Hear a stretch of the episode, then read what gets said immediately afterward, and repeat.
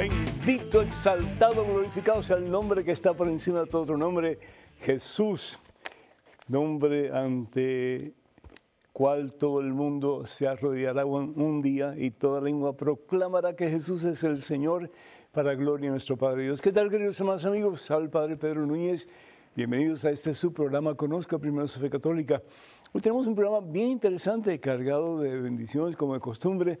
Es un placer para nosotros el que ustedes nos inviten a sus casas y podamos compartir la palabra de Dios y dejarnos transformar por ella. Al fin y al cabo, pues es el propósito, ¿verdad?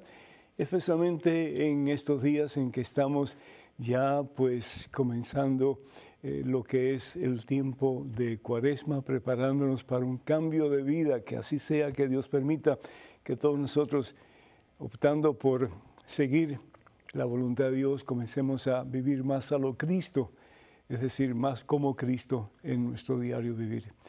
Antes de comenzar con absolutamente nada más, hermano que me escuchas, hermana que me escuchas, les invito para que hagamos una pausa en nuestro acelerado caminar diario, nos pongamos en presencia de Dios, hermano, hermana, vamos a orar. En el nombre del Padre, del Hijo, del Espíritu Santo, amén.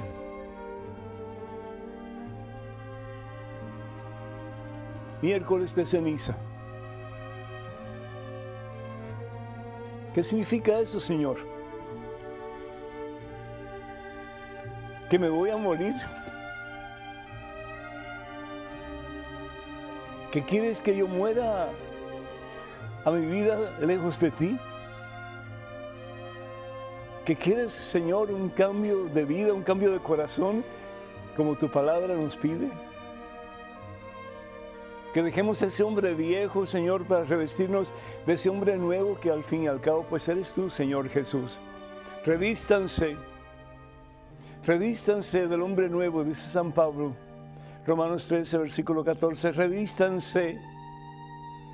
No esperen para mañana, porque mañana, quién sabe, no se le promete a nadie. Este es el día de nuestra salvación, este es el día de nuestra victoria. Proclama la palabra de Dios, revístanse hoy de la presencia de Dios. Señor, reconocemos que somos polvo, somos nada comparado contigo, mi Dios. Tú nos has hecho, tú nos has creado, tú nos has dado la vida, mi Dios, para que nosotros podamos en el proceso de nuestra existencia encontrarte a ti, fuente de salvación y de vida eterna. Y dejarnos, oh Dios, amar por ti, dejarnos, oh Dios, traspasar por ti, dejarnos, oh Dios, levantar por ti de la miseria en que hemos estado viviendo de una forma u otra en nuestra vida, Señor. Ya basta, Señor. Ya basta, ya no quiero seguir siendo lo que era antes, lejos de ti, apartado de ti, poniendo otras cosas como prioridad de mi vida. Yo quiero ponerte a ti como Señor y dueño de mi vida, Señor. Yo quiero comenzar una vida nueva, Señor. Yo quiero hacer cenizas en tu nombre con tu gracia, tu poder, a todo aquello que me obstaculiza mi relación contigo, Señor. Y yo quiero de verdad, Señor, que me des una doble porción de tu Espíritu Santo hoy, mi Dios, miércoles de ceniza, para que mi vida tenga sentido, tenga propósito, razón de ser, para que ese sentido, propósito, razón de mi vida seas tú, Señor. Bendice, Señor, a cada uno de tus hijos, bendícelos, oh Dios, con la fuerza y el poder de tu Espíritu Santo, que no solamente sea un miércoles de tradición en que vamos a la iglesia, en que se nos imponen las cenizas y nos regresamos a casa, pero seguimos subiendo como antes. Danos, oh Dios, la fuerza, danos, oh Dios, la certeza, danos, oh Dios, la gracia, danos tu poder para de verdad poner a un lado hoy y para siempre todo aquello que no es tuyo en nuestra vida, Señor. Y de esa manera comenzar de verdad un cambio rotundo, un cambio total, profundo, un cambio de verdad en nuestra existencia para siempre. Pero pedimos, Padre, en el poderoso nombre de Jesucristo, tu Hijo, nuestro Señor, que vive y reina contigo en la unidad del Espíritu Santo y es Dios por los siglos de los siglos. Amén, Señor. Bendito seas mi Dios. Estoy viendo el monitor y estoy viendo una enorme, enorme cruz en mi frente. Y bueno, pues ese es el símbolo que eh, cada miércoles de ceniza usamos. Se impone la ceniza en forma de cruz en nuestro ser. Y lo que significa es que somos polvo. Sencillo como eso. Somos polvo delante de Dios, no somos nada. A veces pensamos que somos la mamá de Tarzán, nada, nada, nada. Como aquella santa que decía, la gente me miraba y decía, eres nada, pero Dios me miró y me dijo, eres todo para mí. Qué hermoso el descubrir que somos todo para Cristo, que somos todo de Dios. Aunque nuestro cuerpo se deshaga, aunque todo lo que tenemos no lo podamos llevar con nosotros, pero que nuestra alma sea de Cristo, que nuestro ser sea de Cristo y para siempre de Cristo. Damos gracias a Dios por tanto ustedes que nos invitan para que oremos con ustedes y por ustedes están siempre en nuestros corazones y muy particularmente en nuestras oraciones. Damos gracias a Dios por Rosa de California que pide oraciones, por su hermana Xiomara, que Dios la bendiga y te bendiga a ti también, Rosa, en abundancia. Miriam de Florida agradece al Padre por sus enseñanzas tan llenas de sabiduría y la manera tan sencilla como nos muestra el amor de Dios. Muy agradecido, pues ese es el propósito, ¿verdad? El que comunica tiene que comunicar si no comunica lo que tiene que comunicar, no está comunicando. Tan sencillo como eso. Doy gracias a Dios por, esa, por ese elogio. Muy agradecido. María Antonieta, María Antonia, perdón, de New York, pide oración por ella y por sus hijos también. Muchas bendiciones para ustedes en este día y por siempre, particularmente en este tiempo en que comenzamos ya una época diferente en el año litúrgico de la iglesia, que es la cuaresma. Olga y Eligio de New York agradecen al Padre por el programa. Em, han aprendido mucho, dicen, y piden oración por la salud de Eligio, que el Señor le bendiga en abundancia y gracias por estar siendo parte importante de esta familia, de la audiencia de, Conozca Primero Fe Católica. Damos gracias a Dios también definitivamente por Irma de Minnesota, que pide oración por María de La Paz y también por sus hijos. Que Dios les bendiga a todos en abundancia. Y Yolanda de New York pide oración por ella, que no tiene trabajo, y también por Miguel, que tiene mucho estrés. Dios les bendiga abundantemente a ustedes y que pronto puedas encontrar el trabajo, el servicio que Dios tiene para ti y que va a glorificar su santo nombre y te va a ayudar a ti para que tú puedas mantener tu hogar en forma, pues, em, accesibles a, lo que tú recibes como salario. También damos gracias a Dios por Ambrosia de New York, que pide oración por la familia Abreu y la familia Domínguez y la familia Cabrera. Que Dios les bendiga a todos en abundancia. Y también pedimos por todos aquellos que solicitan nuestras oraciones a través de, de la página de este servidor en Facebook. Eh, muchísimas gracias por su por su deseo de que compartamos con ustedes sus necesidades y también, también la fe en ese que es el que da en abundancia, porque es nuestro papá, que es Dios, el que es pues súper, súper eh, lleno de gracias para nosotros, el que es providente en todo el sentido de la palabra. Y recuerden, por favor, que los únicos medios oficiales de las redes sociales de este servidor, el Padre Pedro, son los siguientes. Estamos en Facebook y para comunicarse con nosotros en Facebook, por favor vayan a facebook.com diagonal P. Pedro. Facebook.com diagonal P. Pedro. También estamos en Twitter, en Instagram y en YouTube, yendo a arroba Padre Pedro Núñez, arroba Padre Pedro Núñez. Y por favor tengan mucho cuidado con los perfiles que supuestamente en nuestro nombre piden ayuda económica para diferentes cosas. Nosotros nunca haríamos esto de pedir ayuda económica a través de los temas que hemos compartido en estos momentos. Pues hoy es miércoles de ceniza. ¿Y qué significa eso? ¿Qué significa eso? ¿Por qué vamos a la iglesia? ¿Y por qué el miércoles de ceniza es tan importante para nosotros los católicos? Pues vayamos entonces al libro de Génesis en el capítulo 3, el versículo 26, capítulo 3, versículo 26. ¿Qué dice la palabra de Dios? La palabra de Dios dice lo siguiente, que fuimos creados a imagen y semejanza de Dios y por lo tanto, porque hemos sido creados a imagen y semejanza de Dios, tenemos un alma inmortal.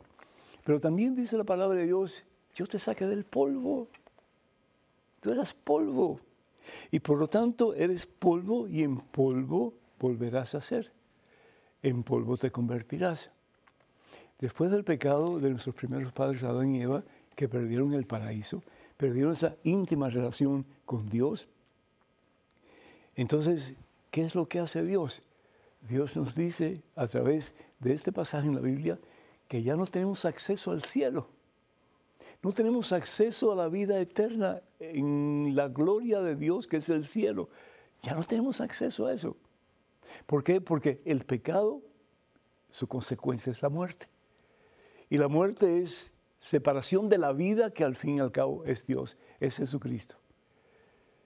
Entonces, tal parece como que no hay esperanza para el ser humano. Tal parece que todos estamos condenados por nuestras propias culpas, no por culpa de Dios, no por castigo de Dios, sino que por nuestras propias culpas, a la vida en el infierno para toda la eternidad. Es decir, vida sin vida, a la muerte, a la muerte eterna. Pero ¿qué es lo que pasa? Dice la palabra de Dios que Dios como papá no se queda con los brazos cruzados. Él nos da a su Hijo nos da Jesús, lo da todo lo que tiene. Yo estoy seguro que ninguno de ustedes daría a un hijo o una hija para salvar la vida del peor enemigo que ustedes puedan tener. No lo hacen. Dios se lo hizo. Pero ¿cuál es el requisito? ¿Cuál es la condición para que nosotros podamos de verdad un día entrar en la presencia de Dios y disfrutar del amor de Dios incondicional, de la paz de Dios sin límites, del gozo del Señor para toda la eternidad, de ese que lo suple todo, que lo llena todo, que lo satisface todo, vivir unidos a Él. Tenemos dos opciones, o desunirnos de Él, apartarnos de Él y caminar por nuestro propio camino, que al fin y al cabo es el camino del mundo, que al fin y al cabo es el camino de la destrucción, que al fin y al cabo es el camino de Satanás, o podemos tomar la decisión más importante de nuestra vida, desde hoy en adelante, hoy miércoles de misa, con la gracia de Dios, voy a caminar el camino de la victoria. Voy a caminar el camino de la vida. Voy a morir a lo que está en mí que no es de Dios. Y voy a dejar que Dios me llene de una vida nueva. De la vida que realmente vale la pena. De la vida que es el mismo Jesucristo que quiere vivir en unidad conmigo para llevarme de su propia mano en el camino de la victoria hacia la verdadera vida que es el cielo. Entonces la cruz simboliza precisamente eso, el morir. El morir a lo que no es de Dios en mi vida. Al reconocer que yo solo soy polvo y me voy a convertir en polvo. Bien dice eh, un refrán muy conocido, que cuando veas las barbas de tu vecino arder, pon las tuyas en remojo. ¿Ah? Cuando veas las barbas de tu vecino arder, pon las tuyas en remojo. ¿Qué está diciendo? Que lo que le pasa al vecino te va a pasar a ti. ¿Y qué es lo que nos va a pasar a nosotros, al vecino y a mí? Nos vamos a morir. Un día esta vida va a terminar. Y la pregunta que nos tenemos que hacer hoy miércoles ceniza es cómo estoy viviendo mi vida. Más aún, ¿cómo quiero yo vivir mi vida? Apegado a los vicios que el mundo me ofrece, apegado a los placeres que el mundo me ofrece, apegado a las cosas que el mundo me, ofrece, pero solamente para destruirme y destruir lo que están cerca de mí. ¿O quiero yo comenzar una vida nueva? La vida que Jesucristo me ofrece, que es el seguirle a Él día a día, mano a mano con Él, hasta el último suspiro de mi vida. La decisión es de cada uno nosotros. Pero en este comienzo de Cuaresma, el Señor nos invita a tomar muy en serio sus palabras. La palabra de Dios nos invita definitivamente pues a, darnos cuenta, como dice, como dice la palabra de Dios, de qué le sirve al hombre ganar el mundo entero. ¿De qué te sirve tener todas las cosas que tienes? Estamos bien apegados a las cosas que tenemos, si es una casa, si son los hijos, Pueden ser cosas muy buenas, pero tal vez Dios no ocupa el primer lugar en tu vida y en la mía. La palabra de Dios nos dice en el Evangelio según San Mateo capítulo 16, versículo 26. ¿De qué le sirve al hombre ganar el mundo si pierde su alma para la vida eterna? Ay, no, Padre, pero no venga con eso. El infierno existe, pero está vacío porque Dios está misericordioso, que Dios nos perdona a todos. Dios es misericordioso infinitamente, pero depende de ti y de mí si queremos aceptar esa misericordia, si queremos aceptar que el Señor venga, nos limpie con la sangre del Cordero y nos levante y nos dé la posibilidad de un nuevo comienzo, ya. Porque las bardas del vecino están ardiendo y las mías tengo que poner en remojo. Un amigo muy cercano a nosotros allá en Nueva Julio Ali, de 42 años, creo que tiene, 43 años, tiene, digo, porque él está vivo, pero acaba de fallecer hace poco. Y uno dice, ¿cómo una persona tan joven, así como que ya muere? Pero es que el mañana no se le promete a nadie. Este es el día de nuestra salvación, este es el día de nuestra victoria. Bendito sea Dios que Julio estaba listo para ir a la presencia del Padre. Pero ¿y tú y yo estamos listos? Estamos listos para decirle a la hermana muerte cuando toque a la puerta de nuestro corazón, aquí estoy Señor, aquí estoy Señor haz conmigo tu santa voluntad. Y qué bueno poder decir, estoy en paz. En mi momento en que tengo que presentarme ante la presencia de Dios, estoy en paz, porque estoy lleno de la presencia de Jesús, porque he caminado de la mano de Jesús. Y comencé a caminar de la mano de Jesús aquel miércoles de ceniza, cuando tenía la opción de escoger entre la vida del mundo y la vida de Jesucristo, y opté por la vida de Jesús. Y hoy, Señor, aquí estoy. Puedo decirte, misión cumplida. Recibo entonces la corona de la victoria que tú me quieres dar. La corona de la vida. La corona del cielo que al fin y al cabo es mi salvación. Hermanas y hermanos, no esperemos más. Mañana no se le promete a nadie. Ayer ya pasó.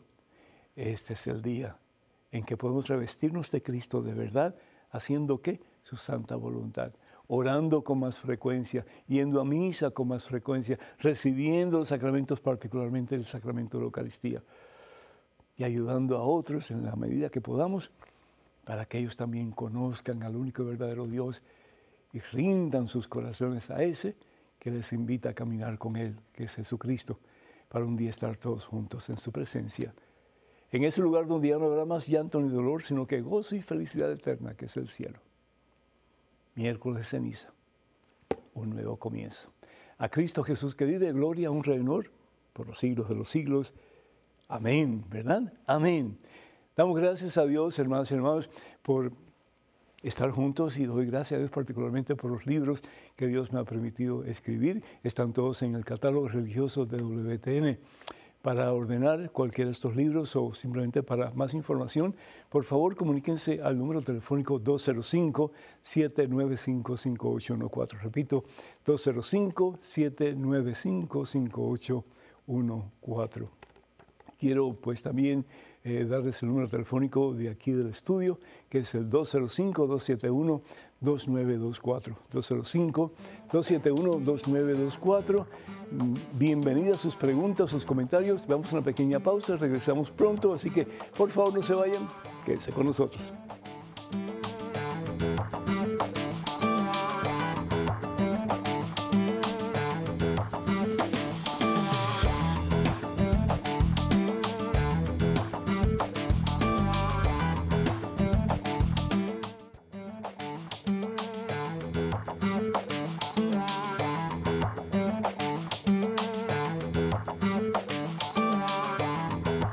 El Rey de Reyes y Señor de Señores, Jesucristo, hermanas y hermanos, pues aquí cargando con mi cruz.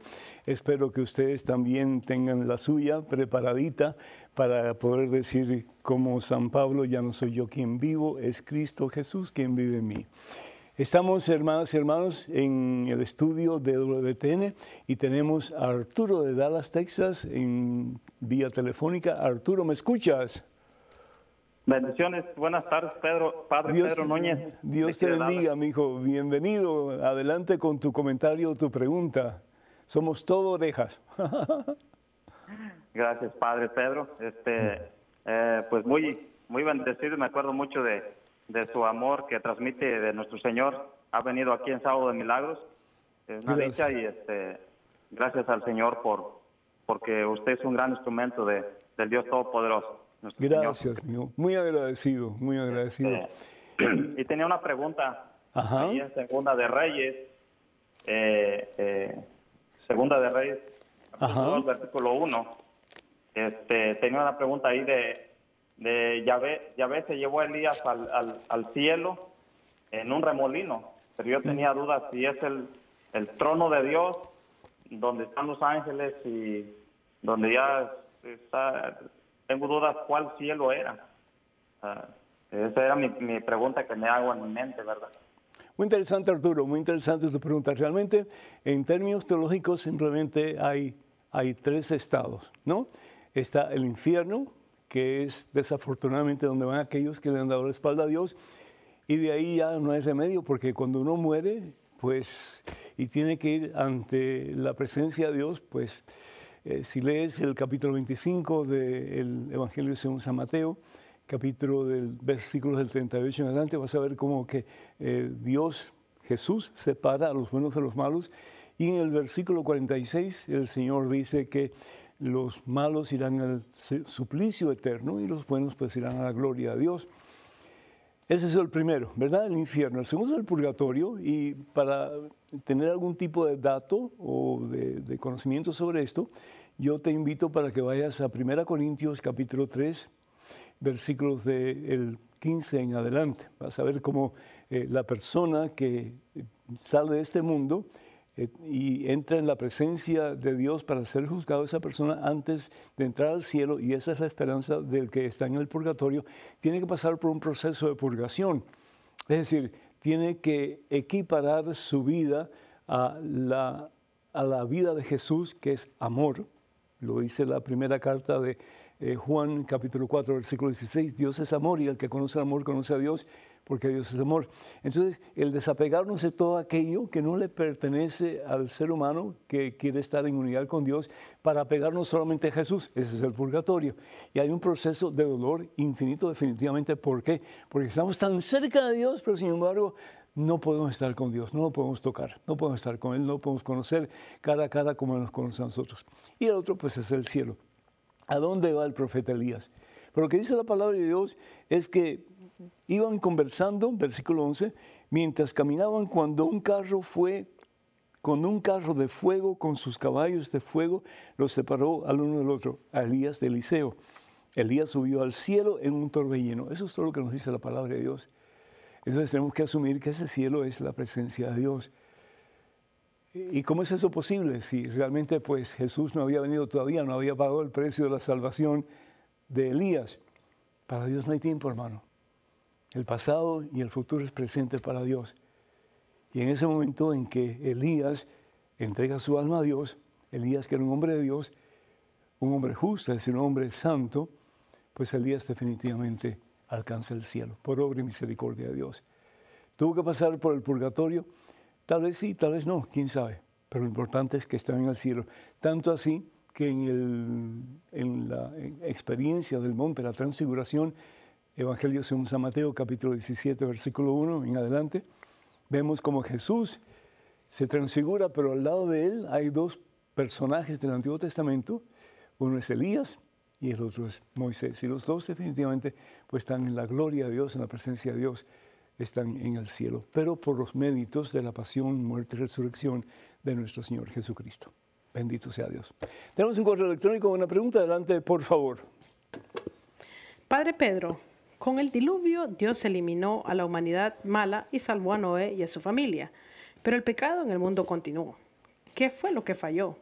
Tenía el tenían el pecado original y tampoco pudieron escapar de las acechanzas del demonio. Beatriz, desde Colombia. Beatriz, muy interesante, muy interesante. Eh, eso no quiere decir que porque Dios haya salvado toda la familia de Noé, toda la familia de Noé era santa o era excelente o era muy buena. Dios salva a Noé, Y es como que una prefiguración, una antesala de lo que Dios va a prometer al carcelero en Hechos los Apóstoles capítulo 16, versículo 31. ¿Y qué es lo que Dios promete a través de Pablo y Silas? Le dice al carcelero, si tú tienes fe, si tú crees en Jesús, si tú crees en Jesús, pero creer en Jesús no solamente como que tener un conocimiento intelectual de Jesús, sino que vivir como Jesús nos pide, eso es creer en Jesús, someternos a la voluntad de Dios, de Jesús, entonces tú y tu familia se va a salvar. Y eso fue lo que pasó. No solamente Noé se salva, pero su familia se salva de la destrucción del diluvio universal. ¿Qué nos está diciendo eso a nosotros? Una enseñanza tremenda. Y te agradezco muchísimo por, por tu pregunta. ¿Qué es lo que nos está diciendo? Si yo realmente comienzo a vivir como Jesús me pide, si dejo a un lado mi pecado que me aparta de Dios y que es escándalo para mi familia, si yo de verdad comienzo a vivir una vida nueva en Jesucristo, no solamente yo, pero mi familia también se va a salvar de la destrucción del diluvio actual, porque hoy día hay diluvio, ¿no es cierto? ¿Diluvio en qué sentido? No necesariamente agua, aunque hay desastres por todas partes. Pero diluvio del yoísmo, de el hacer yo lo que a mí me da mi propia gana, de no preocuparme de lo que Dios quiere que yo haga por mi propio bien o por el bien de mi familia, sino que yo voy a hacer lo que yo quiero. Ese es el diluvio eh, eh, actual, el pensar que yo puedo hacer con mi vida lo que yo quiero y no nos damos cuenta que somos polvo, que somos nada, que solamente con Dios llegamos a hacer todo. Y nos espera esa corona que no se marchita, que es la corona de la vida eterna. Por eso San Pablo va a decir que lucho, lucho para alcanzar esa, esa corona que no se marchita. En su primera carta a los Corintios, el capítulo 9, lucho para alcanzar esa corona. Y claro que es difícil, claro que hay que apretarse bien los pantalones o apretarse bien la falda, pero no estamos solos, hermanos, y de la mano de Cristo tenemos victoria. Entonces, eso es lo que significa. Había gente que no era muy buena en el, en el círculo de la familia de Noé, seguro que sí. El pecado continuó. Y el pecado continúa y continuará hasta el fin de los tiempos. ¿Por qué? Porque a veces somos duros de corazón, como dice, San como dice el Señor Jesús en el Evangelio según San Mateo, capítulo 19, versículo 16. Somos duros de corazón. Pero llega un momento en que decimos, ya basta, Señor, ya no más. Yo quiero que tú seas mi rey, yo quiero que tú seas mi Señor, yo quiero vivir según tu santa voluntad. Y ahí comienza un cambio maravilloso, lo que se llama conversión o metanoia en griego. Una vida nueva, una vida nueva. Y es lo que Dios quiere para nosotros, especialmente que comencemos hoy, miércoles de ceniza. Tenemos un correo electrónico, adelante por favor. Padre Pedro, con alguna frecuencia veo sus programas en la TV. Los sacerdotes que aparecen en EWTN siempre están de negro y parecen empleados de funerarias. Si el Evangelio transmite la noticia de la eterna felicidad, me parece que las apariencias deberían ser muy alegres. El negro no atrae, sobre todo a la juventud. Un abrazo muy afectuoso y gracias por sus enseñanzas y por sus sonrisas que transmiten alegría. Ay, Dios mío. Perdonen, perdonen. Pero me has hecho reír, hermano, me has hecho reír, bendito sea Dios. ¿Por qué el negro? ¿Por qué el negro? La palabra de Dios en el Evangelio, según San Juan capítulo 10, versículo 10, Jesús dice, he venido para que tengan vida y vida en abundancia. Pero Él es la vida. El mundo no da vida. El mundo sin Dios da muerte. Entonces el negro simboliza yo quiero estar muerto al mundo sin Dios. Sencillo como eso. Entonces parezco ah, pues empleado de una funeraria definitivamente porque quiero proclamar al mundo que yo quiero que el mundo con la gracia de Dios esté muerto en mí. Y que sea Jesucristo el que viva en mí. Por eso tengo un cuellito blanco. ¿sí? ¿Saben qué significa este cuello blanco?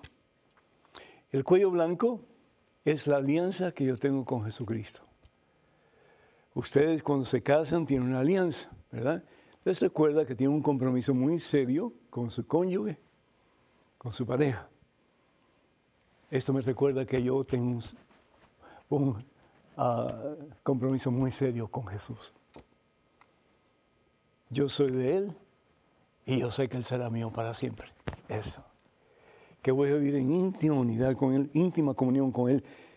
Que voy a poder experimentar la anchura, la profundidad, la altura, la magnitud, la longitud, la plenitud de su amor para toda la vida, para toda la eternidad. Y este cuellito blanco, que es blanco, ¿verdad? Porque es blanco. No solamente es símbolo de pureza, porque estamos llamados a ser puros, es decir, fieles a Cristo Jesús, pero es símbolo de victoria. Símbolo de, ¿qué cosa? Victoria. ¿Y qué es lo que significa? Que a pesar de las cruces que tengo que cargar por amor a Jesucristo, ¿sí? A pesar de que visto de negro para recordarme que estoy muerto al mundo, que quiero estar muerto al mundo, o que con la gracia de Dios puedo estar muerto al mundo, reconocer al mismo tiempo de que quiero vivir para Cristo y que solamente en Cristo hay verdadera victoria. Muchísimas gracias por tu pregunta, me dio mucho gusto y me hizo reír bastante. Que Dios te bendiga. Tenemos una pregunta, adelante por favor, correo electrónico. Padre Pedro, en uno de sus últimos programas usted explicó algo de la Santísima Trinidad. Me parece que no hay mente, conceptos y lenguaje humano que explique ni la millonésima parte de la naturaleza de Dios. Basta saber que Dios es, en nuestro pobre lenguaje, infinito amor, poder y sabiduría. ¿Esto es así? Santiago, de Italia. Wow, Santiago, muy, muy interesante y muy correcto tu comentario bendito sea Dios, pues definitivamente es, ah, no mucho se puede decir de Dios que realmente sea correcto. Y eso no nos debe hacer sentir mal, ¿verdad? Porque si bien es cierto que la mayor parte de las cosas que no se puede decir de Dios, porque Dios es tan infinitamente grande que no cabría jamás en nuestro pequeñísimo entendimiento. Por lo menos hay algunas cosas que sí podemos decir de Dios, que eso es lo que nos ayuda para encaminar nuestros pasos en el camino de la salvación. Yo recuerdo tener un profesor de teología sistemática que dice que Dios no se podía decir nada. Pobre Señor, ¿verdad? Buen sacerdote, buen teólogo, pero la forma en que él habló sobre Dios como que nos dejó así como que sin alientos, como si nos hubieran dado un pelotazo en el mismo centro del vientre, ¿no? Porque Dios se puede hablar mucho. Primero Juan capítulo 4, versículo 16. ¿Qué es lo que dice San Juan? El que conoce el amor, conoce a quién? A Dios. ¿Por qué? Porque Dios es amor. De ahí la encíclica del Papa Emérito Benedicto XVI. Deus es caritas. Dios es amor. Y de ahí podemos meditar y hablar pues de aquí hasta que venga el fin del mundo. ¿Por qué? porque es un tema exhaustivo, es decir, no, no tiene para cuándo terminar. Entonces, si es cierto que podemos decir que Dios es amor, es decir, la pregunta es, ¿y lo estoy sintiendo? Porque hay teólogos que dicen, no, la fe no se siente, es decir, es una decisión, es un don de Dios, definitivamente es un don de Dios, definitivamente es una decisión. Pero yo soy una persona y por lo tanto como ser humano necesito como que conectarme con cosas que tocan mi vida, tocan mi vida. Yo puedo decir sin lugar a dudas que yo he sentido el amor de Dios y que en muchas ocasiones yo siento el amor de Dios, aunque muchas veces siento un vacío terrible. Pero en muchas situaciones, en muchas circunstancias de mi vida, yo he sentido el amor de Dios, yo he sentido la presencia de Dios, yo he sentido la providencia de Dios. Entonces, podemos sentir a Dios. Claro, podemos sentir el amor de Dios. Y podemos hablar de eso que sentimos que es amor. Y no solamente lo sentimos, pero que lo podemos comunicar a otros. Acuérdate cuando tú te enamoraste de aquella muchacha, de aquel muchacho, y a todo el mundo la verdad de esa persona. Cuando uno comienza a sentir a Dios de verdad, sentir el amor de Dios, uno siente la necesidad de compartir lo que ha recibido o lo que está recibiendo. Y una forma muy linda en que la Santa Biblia nos habla de Jesús compartiendo el amor del Padre con nosotros se encuentra en la carta a los Hebreos en el capítulo 1, versículo 16. Vamos a ir un momentito a la carta a los Hebreos, capítulo 1, versículo 16. Les voy a leer un poquito, así que discúlpenme, no, pero creo que vale la pena.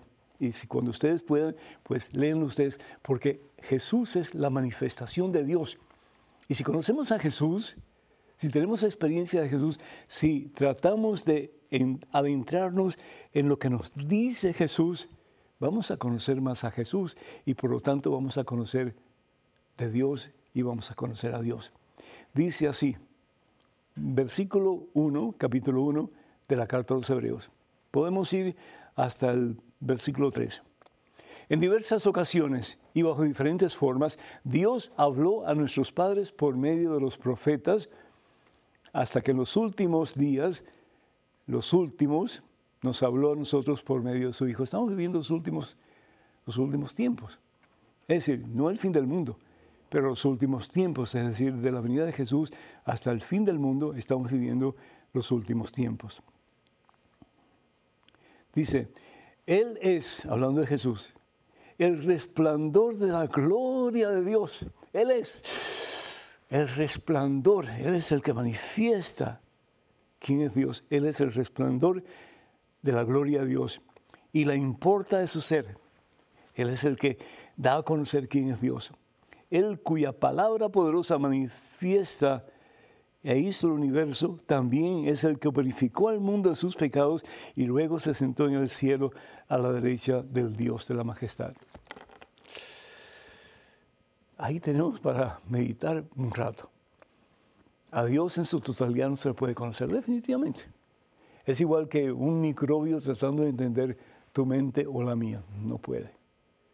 Pero sí tenemos las bases necesarias para conocer de Dios, para amarlo profundamente, dejar que Él nos ame y sentir su amor, y para tomar la decisión más importante en nuestra vida, que con la fuerza y el poder del Espíritu Santo de Dios, tercera persona de la Santísima Trinidad, al fin y al cabo es dejarnos impulsar por el Espíritu Santo para ser uno más y más con Jesús que es la meta y el propósito de tu vida y de la mía también. Tenemos a Kenny de Honduras vía telefónica. Kenny, ¿me escuchas? Hola, padre, sí, le escucho. Bienvenido, Kenny. Adelante, por favor. Muchas gracias, padre. Yo le tenía una consulta, pues ya ahorita se, se, aproxima la cuaresma. Yo le quería consultar cuál cree usted o qué consejo me podría brindar para qué virtud trabajar durante toda esta cuaresma? ¿Cuál cree usted que es a la que más deberíamos de prestarle atención para pues tratar de sacarle el mayor provecho de esta cuaresma? ¿Cuál es, cuál ¿cuál es tu mayor defecto, Kenny? ¿Perdón? ¿Cuál es tu mayor defecto? ¿Cuál es mi mayor defecto? Procrastinar. Ok. Ok. Entonces, pues, ayuna de esa manera. Y en el ayuno, haz lo contrario de la ¿cómo se dice? Ah, del procrastinar. Trata de hacer lo que puedas para dejar esa pereza a un lado, para dejar las cosas para mañana y comenzarlas a hacer hoy. Y en estos 40 días de cuaresma, y no son 40 como dicen los científicos del COVID, ¿verdad? Que son 5 días o 7 días, no son 40 días pues luchar con la fuerza de Dios, con el poder del Espíritu Santo, para hacer lo opuesto de, lo que es el pecado y tener la virtud, que es lo opuesto del pecado. En este caso, para ti, eh, no puedo pronunciar esa palabra que tú dijiste, pero para ti el, lo opuesto de la, de, de la pereza o de no hacer las cosas cuando tienes que hacer o lo dejas todo para mañana, es tomar la decisión de orar primero decirle, Señor, estas son las cosas que tú quieres, yo sé que haga hoy. Pues en tu nombre y con tu poder las voy a hacer hoy y no mañana. Y si es posible, Kenny, ve a la iglesia temprano en la mañana. Recibe a Cristo Jesús en la Eucaristía y Él te da la fuerza para hacer en ti lo que tú solo no puedes hacer. Te lo prometo en el nombre de Cristo Jesús. Trátalo y verás, te aseguro, la gloria de Dios. Bueno, pues número telefónico para que se comuniquen con nosotros con sus preguntas, comentarios, etcétera. 205-271-2924. Repito, 205-271-2924. Vamos a una pequeñísima pausa, regresamos en cuestión de momentos. Así que hermanas y hermanos, por favor no se vayan, quédense con nosotros.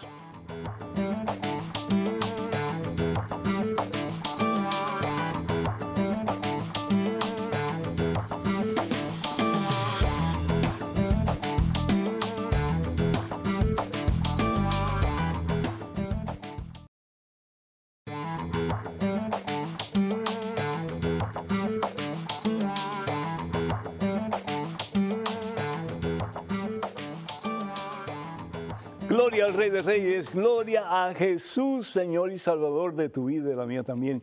Hermanos y amigos, bienvenidos a este segmento de su programa. Conozca primero su fe católica, soy el Padre Pedro Núñez. En estos momentos un correo electrónico con una pregunta. Adelante, por favor.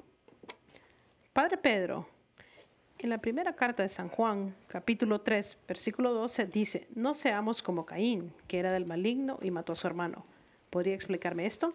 Lolita, desde España. Muchísimas gracias, Lolita, y gracias por eh, estar en sintonía con nosotros desde, España, muy agradecido. ¿sí? Pues si vamos a lo que tú estabas eh, refiriéndote, que es la primera carta del apóstol Juan, en el capítulo 3, versículo 12 hasta el versículo 15.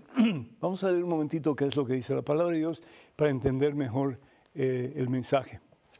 Dice así, no imitemos a Caín, que era del maligno. De nuevo, o somos de Jesucristo o somos de Satanás, tan sencillo como eso. Y el Señor Jesús bien lo dice en el libro de Apocalipsis, o calientes o fríos. ¿Por qué? Porque los tibios se convierten en un obstáculo para que otros puedan encontrar la fuente de vida y salvación eterna que es Jesucristo. Uno de los problemas grandes que existe hoy día en el cristianismo es la falta de testimonio cristiano. Decimos que somos cristianos, pero no vivimos como Cristo nos pide. Entonces eso no solamente confunde a la gente, no solamente damos un mal ejemplo, pero hacemos que otras personas que tal vez pueden interesarse en el cristianismo, pueden interesarse en Cristo, opten por no averiguar nada, por no saber nada, por no acercarse a Jesús, porque al fin y al cabo, si así actuamos nosotros, ¿Qué se puede esperar de los demás? Entonces, no imitemos a Caín. Caín fue creado por Dios. Caín recibió el rúa, es decir, el alma inmortal. Caín fue escogido por Dios. Estoy seguro yo para hacer grandes cosas como su hermano Abel. Pero sin embargo, Caín estaba en las manos del maligno. ¿Por qué? Porque en su corazón había envidia, en su corazón había soberbia, en su corazón había maldad. Tanto así que mató a su hermano. ¿Entienden? Mató a su hermano, dice la palabra de Dios. ¿Y por qué lo mató? Porque él hacía el mal. Es decir, tú no haces un pecado tan horrible como matar a una persona así de buenas a primera. No, es todo un proceso. Tú vas pensando de una forma maquiavélica, vas meditando, vas viendo cómo vas a actuar para hacer tal cosa o tal otra o tal otra. Y comienzas a dialogar con el maligno, comienzas a dialogar con Satanás y tratas a veces como que decir, no, no quiero, no puedo, no, no. Pero al fin y al cabo, si sigues dialogando con Satanás, vas a caer en la trampa. Por eso nunca dialogues con Satanás. Nunca permitas que Satanás comience a decirte en tu interior, mira, haz tal cosa porque te va a salir bien, porque vas a tener el placer ese que estás buscando, etcétera, vas a llenar ese vacío. No, porque en cuanto piensas a darle riendas sueltas a Satanás, te va a destruir, te va a tumbar y te va a llevar al mismo infierno. Entonces dice, ¿por qué lo mató? Porque él hacía el mal y su hermano hacía el bien, es decir, su hermano era un hombre fiel a Dios la, diferencia que existe en el mundo, ¿verdad? Entre aquellos que buscan hacer el bien, aquellos que en este tiempo en que estamos preparándonos para comenzar la Santa Cuaresma, eh, queremos cambiar de vida, queremos hacer las cosas según la voluntad de Dios, y aquellos que les interesa un comino, si cambian o no cambian, no les interesa. No se extrañen, hermanos, si el mundo los odia, si la gente los critica, si la gente los maldice, si la gente los rechaza, no, no se preocupen, pues el amor a nuestros hermanos es para nosotros el signo, el signo de que hemos pasado de la muerte a la vida, hemos pasado del pecado a la gracia, hemos pasado del mismo Satanás a las mismas manos, a los brazos de ese con Dios se extendió una cruz en el Calvario y cuyo nombre es Jesucristo. El que no ama está en un estado de muerte, porque el pecado es muerte, pero el que ama de verdad con el corazón de Cristo, ese está en las manos del Señor y hace obra de acuerdo a la voluntad de Dios. Bendito sea Dios. No puedo leer bien em, el Okay. Tenemos una llamada telefónica de Socorro, de Colombia. Socorro, ¿me escuchas?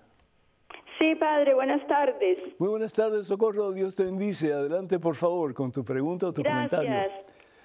Padre, ¿es correcto que el sacerdote a la hora de recitar el Padre Nuestro llame a los niños al altar a orar con él esta oración? y si no es correcta, si no es correcto, ¿hay algún argumento en los documentos de la Iglesia que hablen de este tema?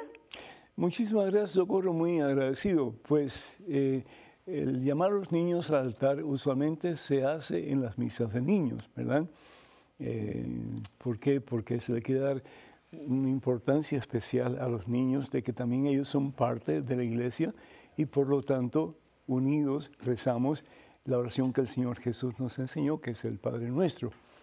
En una misa de domingo mm, normal, pues mm, no sé, realmente eh, depende, depende del obispo de la diócesis si acepta que los niños suban al altar en ese momento o no, porque va a haber, va a haber cierta eh, cierta algarabía, ¿no? Va a haber un poquito de, desorden cuando los niños vienen, porque muchos de ellos no vienen caminando, sino que vienen hasta corriendo, ¿no? Entonces hay que tener mucho cuidado con ellos, hay que tener la, supervisión apropiada para que el niño pueda llegar en una forma reverente al santuario y puedan juntos orar la oración que el Señor nos ha enseñado, que es el Padre Nuestro. Entonces, en las misas de, niños, pues no hay ningún problema porque es misa para niños. En la misa de adultos, en la misa de la comunidad, en que hay adultos y hay niños también, pues ya depende de la discreción del obispo. Así que te dejo eso para que eh, averigüen con el obispo de su diócesis si él está de acuerdo o no, y de ahí pues hay que tomar la decisión según eh, aconseje el, el, ordinario, es decir, el encargado, el supervisor, que es el obispo de esa comunidad, de esa diócesis. Tenemos en estos momentos un correo electrónico. Una pregunta, adelante, por favor. Buenas, Padre Pedro. Mil bendiciones para usted. Mi nombre es Yamilet. Quiero que me ayude en este versículo que dice, ven, ven conmigo, abandónate y carga tu cruz. Hmm. Casi nada. casi nada, Yamilet. Casi nada. ¿Qué es lo que el Señor nos dice a través de ese, de ese, de ese pasaje bíblico? Lo voy a leer. Dice lo siguiente. Pues yo creo que ya lo, habíamos eh, leído anteriormente, pero lo, quiero enfatizar, lo quiero leer una vez, una vez, más. ¿De qué le sirve a uno ganar el mundo entero si pierde su alma? ¿De qué le sirve? De nada. Nos vamos al infierno, no hay esperanza. Entonces, ¿qué es lo que dice el Señor que tenemos que hacer? ¿Eh? Si quieres seguirme, toma tu cruz y ven en pos de mí. Sencillo como eso. ¿Qué significa la cruz? Mira, la tengo en la frente. ¿Qué significa? Pero no solamente es la frente, es llevar al corazón. Vivir diariamente a lo Cristo. Y, eso es una cruz. Y a veces es pesada. Yo estaba no hace mucho tiempo atrás en unos países de América Central y un joven que eh, tiene tendencias homosexuales me dice, padre, mi cruz es muy pesada. Y yo le dije, pero no estás llevando sola, ¿verdad?